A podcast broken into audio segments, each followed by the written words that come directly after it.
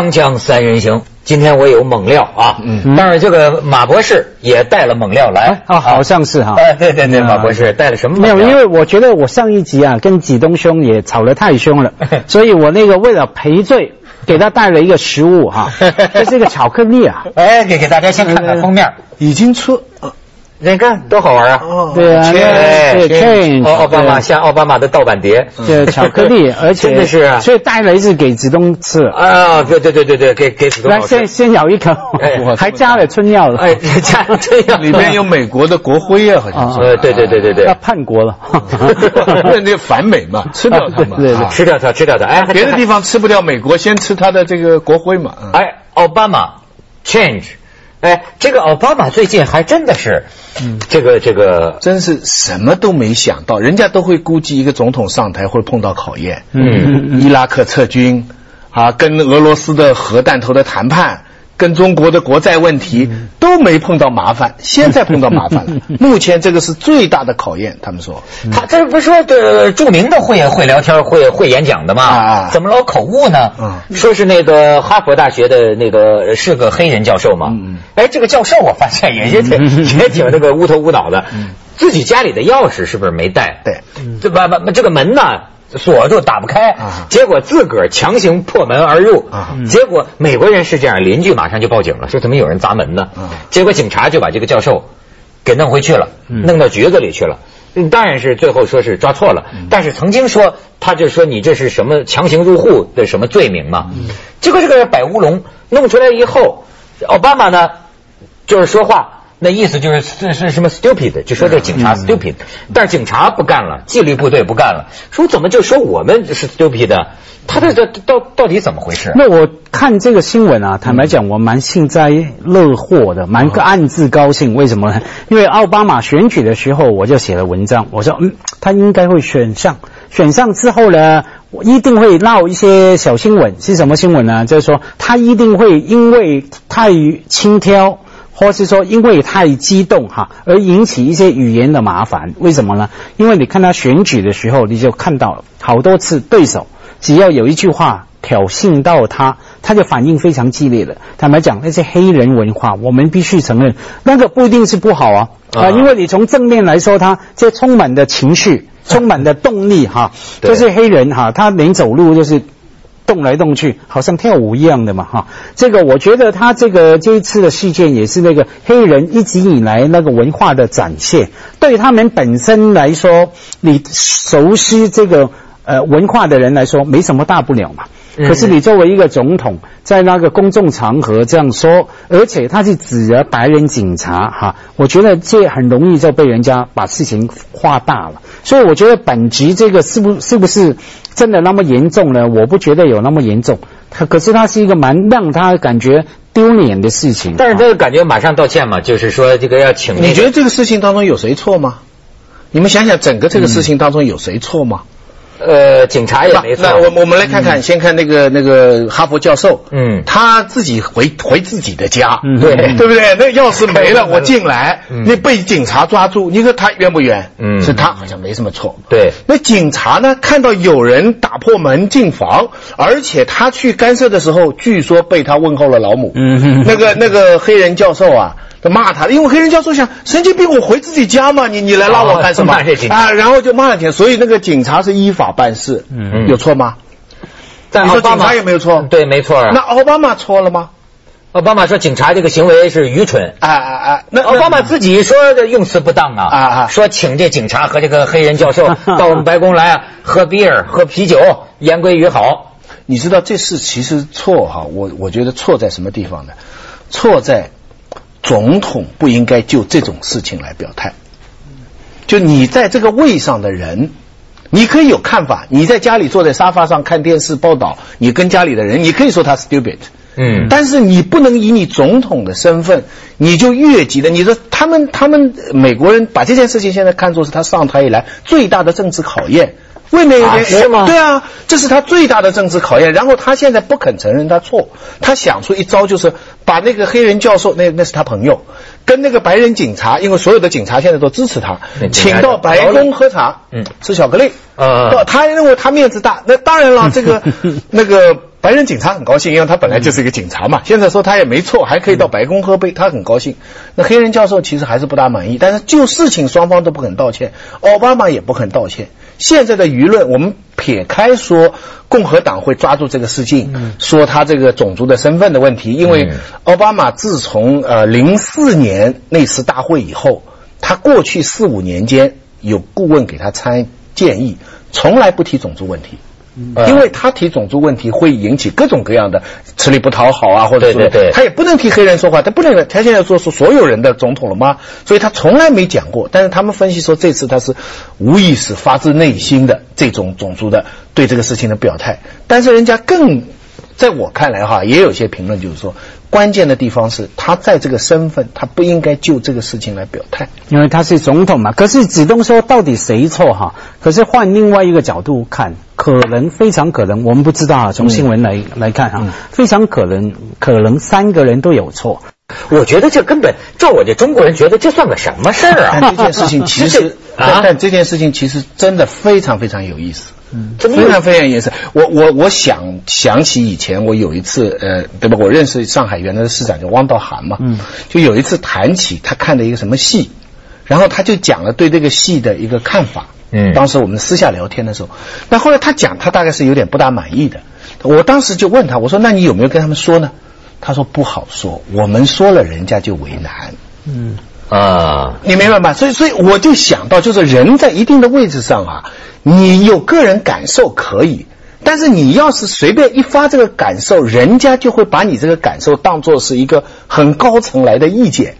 下面的人，你你你现在你们看，我们常常会奇怪，说一部电影拍的好好的，很热门，我突然间没声音了，什么东西突然间就是有一个中国人已经形成了习惯了，就说哦谁谁谁说谁谁谁怎么样，其实真的领导哈，他会他会说。但是他不会直接，奥巴马这个事情，他要表达意见的话，嗯，他不应该在记者招待会上直接去骂人家这个警察愚蠢嘛。现在的问题就在这里，搞得他这么小的一件事，他自己肯定想，我做了几个月，我什么事情都处理过来，怎么这件事情搞得我这么麻烦呢？他不是好几回了，上回不也是说吗？说又闹的就道歉嘛，说人家问他那个呃什么保龄球啊什么打的怎么样，他说至少比残奥会上打的好嘛。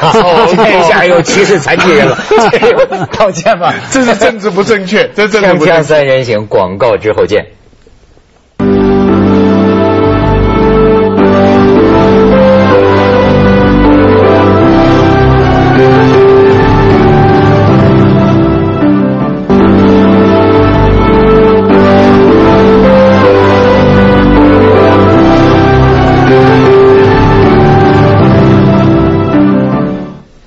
你刚才说这什么场合说什么话，我倒是想起我昨天还看了段那李敖有话说老节目，正好还讲到一个台湾的这个事情，就说你这个领导人呐，在这个公开场合你用的这个语言，他先举了个例子，就说白宫，说白宫里头有一间那个椭圆形办公室，这英文呢叫 O V A L 对吗？O V A L room 对吧？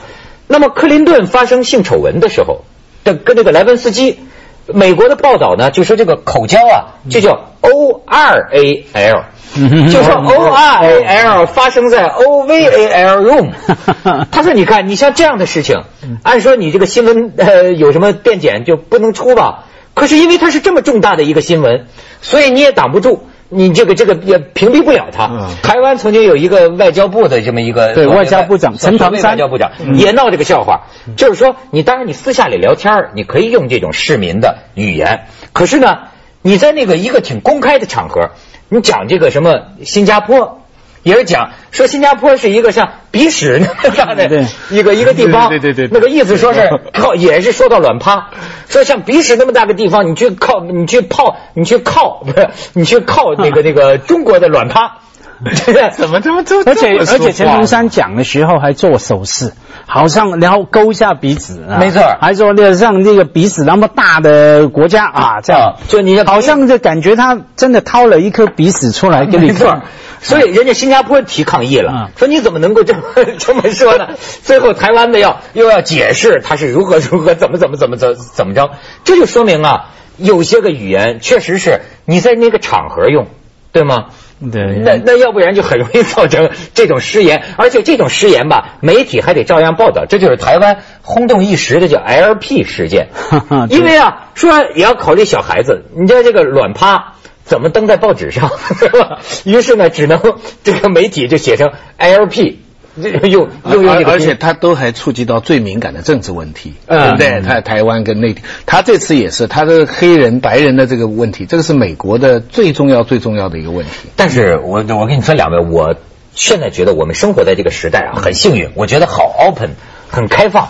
就是说什么都可以说，什么都知道，大家都是人嘛，对吧？我我觉得很自由，真的。这是我们承认人性那一方面哈。而且放在政治上面哈，对不起文涛，我说刚才的事件哈，像不管是美国还是台湾哈，我们通常看一个社会啊，呃呃，政治人物的失言哈，因为他们也是人嘛，讲错话，其实我们也能理解哈，可能他们没修养什么哈。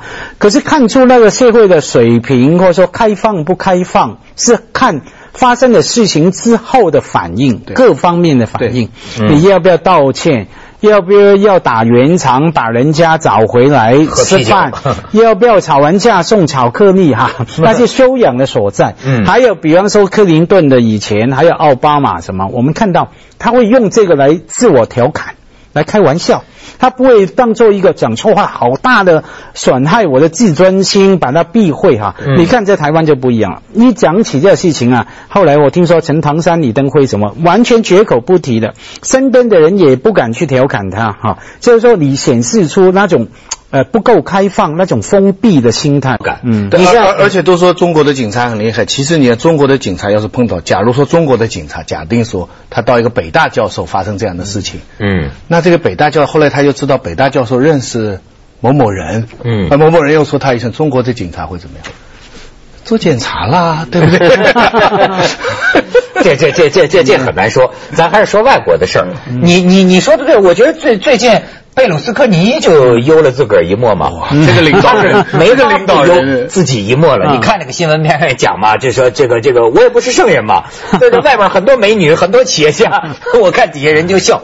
但是我觉得最近他的这个事情啊，我我我可绝不是想那个丑丑化他，实际上我挺喜欢这个人的，我觉得好玩。呃，为此专门有很多他的照片。咱们可以这个看一看。贝鲁斯科尼最近的录音，嗯，就是好像有个共和报吧，意大利的共和报老跟他作对，公布了。我觉得那个所谓的那个三陪女郎还是妓女啊，叫什么达达里奥啊，达达尼奥。啊，达达里奥，他是那太可怕了，他他是有意的到贝鲁斯科尼的卧室里他录音，而且这个录音还是一段又一段，一段又一段，而且在录音里他有意的挑这个事儿啊，聊这个事儿啊，你比如说。就是聊，哎呀，像刚才咱们俩这样这个 高潮的这个性爱啊，你知道吗？我已经有几个月都没有享受过了。你觉得这样怎么样啊？然后贝鲁斯科尼就听到他的录音里这个声音，贝鲁斯科尼就说。我觉得你应该啊多那个自慰，多多多摸你自己，然后就是说那意思，那那个这个这个这个女的故意挑事儿嘛，嗯，可能是躺在床上就挑动跟他聊，说呀年轻人就不行，年轻人一秒钟就要来，那个个让得我很为难，压力很大。那意思就是你七十二岁，你功夫好啊，哎，挑的贝鲁斯科尼自己还很得意，说你看我我我这功夫可能是家传的，设了圈套，这个就是被人设被被人设计嘛，然后这一公布出来。这个事儿啊，你你先看看照片。你看，这是旁边就所谓的这个 组合吧，贝鲁斯科尼，这就是这个妓女或者是这个三陪女郎。然后你再看下边，这就什么说这是谁呀？这是贝鲁斯科尼任命的平等机会部的部长，嗯，国家的部级干部，当年的也是一个模特。你看看他拍的照片，就当年的脱衣舞娘，据说是这人家能够。哎，这真是男女平等了吧？人人平等的社会吧？就这样的。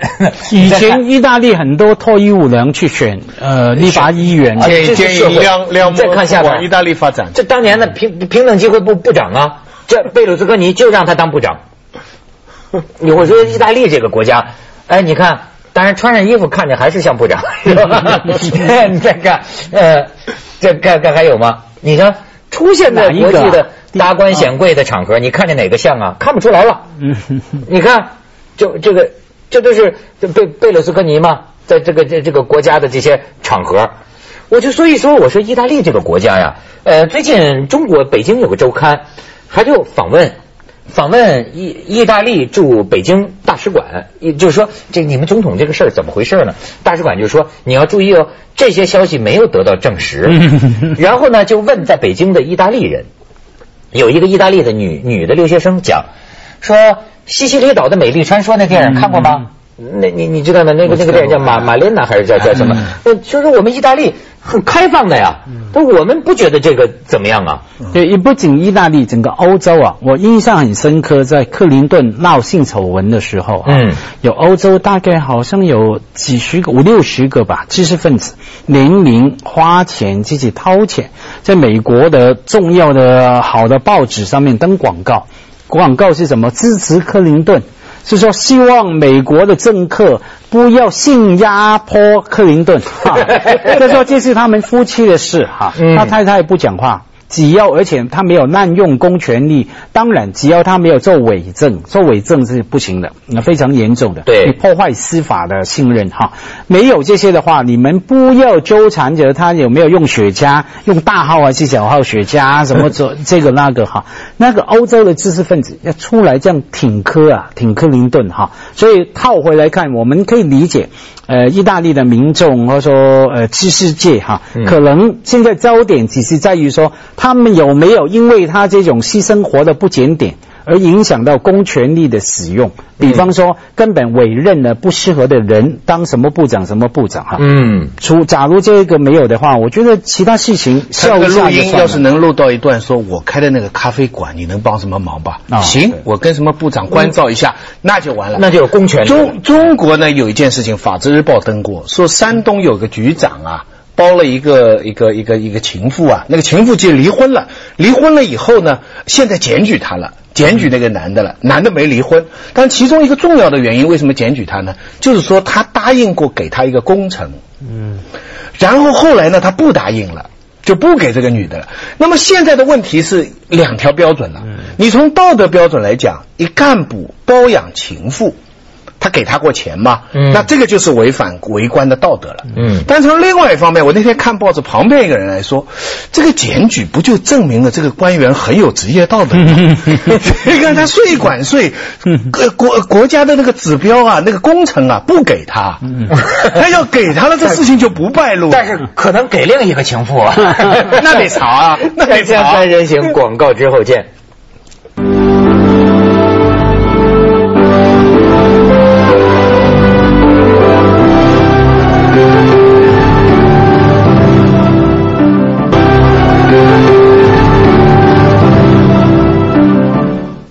这贝鲁斯科尼啊，这老夫这个这个老骥伏枥，志在千里，现在还七十几岁了，七十二岁，真是功夫过人呐，经历过经历过人呐，他就他该当体育部长，没错，就是那个他呢，现在自己出来说，我一定要坐满任期，我的民意支持率仍然很高。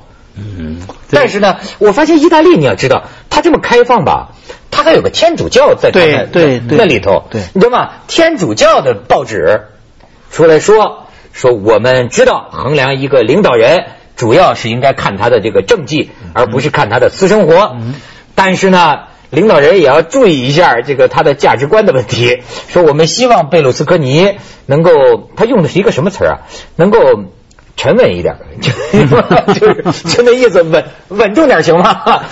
那可是那个，其实他有一个好处在于说他离了婚，啊，其实是老婆救了他，因为他这对，因为假如他没有离婚的话，这事情可能就纠缠了。我不清楚意大利有没有通奸罪哈。假如是天主教国家，可能有通奸罪的，是犯法的。或者说你还没离婚的话，你这道德的压力是比较大的。可是这个事情爆发出来以前，他太太就离婚了哈。嗯，他离婚的前因后果，但但是招妓的话，他他性工业要是不是合法化的话，意大利这些城市它不是合法化的话，他照理说也触犯那边的治安。没有没有没有，贝鲁斯科尼讲了，他说我不知道那是妓女。哦，你说这里头还涉及到这个女的呀，还把那个中间人，可能就是算是拉皮条的吧，一个商人。嗯，是这个商人把这个钱给了这个女的，而这个女的呢，甚至还录下了她跟这个商人谈话的录音，在录音里，总理并没有直接给他钱。在录音里，这个商人跟他讲说：“我带你去见贝鲁斯科尼，